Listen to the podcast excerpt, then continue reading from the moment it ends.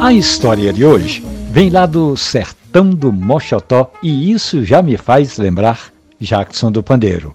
Ele dizia assim: Você precisa conhecer uma terra boa, você deveria conhecer o Mochotó.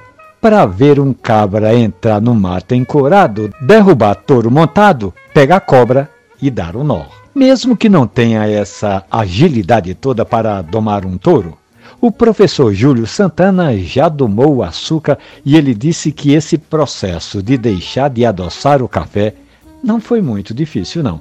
Ele conta que se debruçou nos estudos que apontam as causas do açúcar na saúde humana, então abriu mão de adoçar o café. Júlio Santana conta até que sempre apreciou um bom café e ele faz até uma comparação. Para tomar, por exemplo, um trago de uísque, uma boa dose de cachaça, é melhor não acrescentar nenhuma mistura. Então, não faz sentido adoçar o café e Júlio Santana sempre se preocupa com café de qualidade.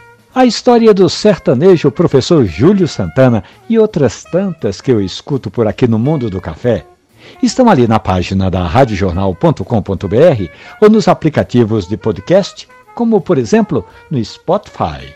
Café e conversa. Um abraço, bom café.